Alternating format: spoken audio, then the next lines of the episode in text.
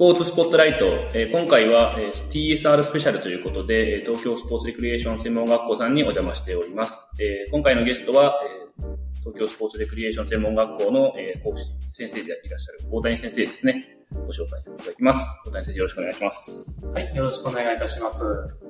東京スポーツレクリエーション専門学校スポーツ科学科のあの学科長をやっております、大谷と申します。このスポーツ科学科の中にスポーツアナリスト専攻というものがありますので、今回あのお話しさせていただければなと思います。よよろしくお願いします。ろしくお願いいたします。まあ、大谷さんと自分は、あの、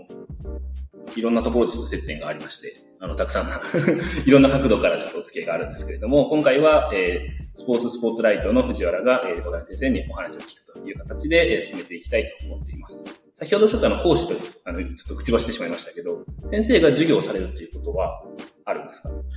はい、えっと、1、2年生の間ですね、まあ、うちがあの4年課程の学科になってまして、1、2年生の間の、まあ、キャリア教育講座といいまして、まあ、あの、社会に出る前のですね、まあ、あの、社会人基礎力ですね、そういったものに関しては私の方で授業をやっております。なるほど。では、まあ、講師という説明、ご紹介でも一応間違ってはなかったということですね。そうですね。ありがとうございます。で、えっ、と、まあ、その他、スポーツアナリストの、えー、なんていうのかな。こう、ソフトウェアの使い方だったりとかっていうのは、その専門の方が、えー講師をされるっていうような形の認識でよろしいですか？はい、まさにその通りです。ありがとうございます。えっ、と、まあ、そういったところでですね、ちょっと、もう今、えっ、と、せっかくお話しいただいているので、このまま、えーこのスポーツアナリスト学科の中の授業内容だったり、まあ、あの、設備、環境だったりについてお話ししていきたいなと思うんですけど、まあ、いろんな多分スポーツアナリスト、競技がそれぞれある中で志望された皆さんをがえー授業を受けられると思うんですけど、まあそういった、あの、異なるキャリアをイメージされている学生の皆さんにどういう授業を展開されているのか、ざっくり大枠をご説明いただいてもよろしいですか？はい、ありがとうございます。まずですね、まあ、スポーツアナリストを志す方々に、まあ、入学していただいてるんですけれども、まあ、うちの学校としては、まあ、ソフトウェアの使い方であったりとか、統計学、あとはですね、ICT 周りだったり、AI だったり、まあ、そういったですね、あの、アナリスト及びアナリストの周辺のですね、あの、内容については、専門の講師の方から、あの、教わっているような状況になっております。で、あの、おっしゃった通りですね、各競技、あの、バラバラです。良くも悪くもアナリスト専攻という形でやっておりますので、あの、サッカーのアナリストとか、あの、そういった固まった、あのですね、特定の競技によってはいません。なるほど。なので、あの、いろんな競技に合わせて、あのソフトウェアの使い方、全般のお話はしていくんですけれども、ま、上級生になってくるとですね、自分たちがやりたい競技の分析を、ソフトウェアを、まあ、自由に使ってですね、あの分析して、そしてそれを、あの、まあ、講師の先生にですね、フィードバックする。そういった形で、まあ、現場に出るですね、あの、橋渡しとして、まあ、事業を展開している。そんな形ですね。なるほど。ありがとうございます。まあ、いろんな、あの、バックグラウンドだったり、こう、キャリア志望を持っている学生さんが集まってくるとなると、そのお話な、の中でもあったソフトウェアとか、あるいはハードウェアの方もそうかもしれないんですけど、結構学校として準備するのは大変だったりしないですか？まさにそうですね。はい。なので、あの、新入生に関しては、全員に、あの、Mac あるいは Windows のパソコンをですね、かあの、1台は持たせています。そしてですね、まあ、Mac を購入した学生に対しては、Windows PC の貸し出し。逆もそうですね。Mac、あの、Windows を買った学生に関しては、Mac の貸し出しをして、まあ、あの、異なる OS のものに関しては貸し出しっていう形でやっています。なるほど。では、そういった、まあ、貸し出し用のパソコンっていうところはハードウェアとしてご準備されているということですね。はいソフトウェアに関しては、何かこう、入学された学生さん皆さんに、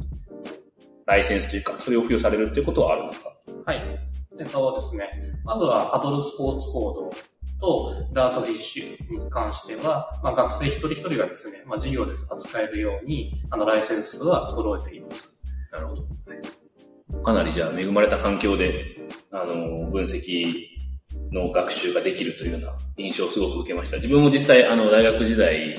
等々ですね、これまでのキャリアの中で、あの、スポーツコード実は触ったことがなくて、バレーボールアナリストって基本的にスポーツコードだったりダートフィッシュって使わない人が多いので、自分もデータバレー一本だったので、そういう環境がある、複数のソフトウェアを扱える環境があるっていうのはすごく面白いなというふうに思いました。まあその、あの、今お話の中で3、4年生になると自分のやりたい競技に絞っていくみたいな話があったと思うんですけど、こう、例えば、あの、現場実習みたいな形でスポーツチーム、あの、プロのチームだったり、まあ大学だったり、クラブだったり、いろいろあると思うんですけど、そういうところに、あの、学生さんが、こう、飛び込んでいく経験をするっていうことはあるんですか？はい、あの、それをむしろ推奨しています。あの、先ほどですね、授業の中で講師の先生にフィードバックって話をしたんですけれども、あの、良くも悪くもシミュレーションに過ぎないので、なので、それを外の現場に行って、本当の現場で、あの、選手だったり、監督、コーチに対して自分が分析したものを、あの、伝達する。そこは外の現場でないと経験できないと思っていますので、学生一人一人ですね、まあ、希望を聞きながら、はい、あの、こんな実習先どうだ？という形で、あの、伝えて、現場実習に行ってもらっています。えー、それは学生さんからの反応とかどうですか？そうですね。あのー、まあ、正直ですね、プロの世界がこんなに厳しいのかと思うのがですね、中にはいるんですけれども、まあ、あの、それは一種の経験だろうということで、あの、それに関してはもう学校としては全部的にバックアップして、学生一人一人に、まあ、提供している状況です。なるほど。まあ、例えばですけど、こう自分はあのサッカーのアナリストになりたいと思ってる方が、こうサッカー以外のスポーツに関わる経験をあえてするみたいな実習先のパターンも終わりだったりしますか？はい、まさにあります。というのもですね、あの、アナリスト専攻という形でやっていますので、そしてですね、アナリストの方からお話を聞くと、ああの、何人かの方は、あの、他競技も経験しておいた方がいいよという声がありますので、なので、1年生入ってきました。サッカーやりたいです。じゃあサッカーの実習先ねっていう形で、あの、もう絞り込むっていうことはしていないです。なるほど。じゃあ結構こう、自分のキャリア、それこそキャリアプランになるべく近い形で環境を提供されているというような形ですね。はい。いや、ありがとうございます。なんかこう 学校紹介の 音声みたいになってしまうっていうところがちょっとありますけど、逆に他になんかこう、我々の学校はこういうところも強みにしてますみたいなのあれば、ぜひアピールをいただければと思うんですけど。あ、そうなんですか？もちろんです、もちろんです。はい。はい。そうですね。あの、香港に関しては、まあ、全般的に言えることとしてはですね、まあ、あの、TSR だからスポーツの仕事に就けるっていうのをですね、コンセプトにしています。で、このスポーツの仕事っていうのは、プロスポーツチームもひっくるめてですね。なので、あの、スポーツの専門学校に入学した以上、まあ、アナリストに限らず、トレーナーに限らず、あらゆる場面において、あの、プロスポーツチームをひっくるめて、もちろん、あの、一般的な、あの、クラブチームでも構いませんけれども、あの、プロまで含めたスポーツの仕事に就けるっていうことを掲げていますし、実際、あの、数多くの卒業生が、あの、プロスポーツチームでも活躍しています。なるほど。じゃあそういった、もう本当に、その、まあ、いわゆる小さい頃から憧れていた選手たちと同じチームに所属できるみたいなことも、やっぱり、まあ、そこに憧れを持って入るっていう方が非常に多分たくさんいらっしゃると思うので、そこにリーチできるというところは本当に、あの、この学校の素晴らしいところなんじゃないかなと、僕も、あの、普段、そばから拝見させていただいていて感じるところですね。ありがとうございます。まあ、一旦こう TSR のあの全体的なあの学校のあのまあ、多少おぼろげなところもありますけれども、全体像がつかめたところで、まあ、スポーツアナリスト学科、実際今、あの、人数規模だったりとか、あとは、これまでの推移とかっていうのはどんな感じで動かれてるんですか？はい。えっと、今ですね、まあ4年生でやってはいるんですけれども、今最高学年が3年生です。そして今3年生のアナリスト専攻に関しては合計で7名。そしてその下の2年生に関しては10名。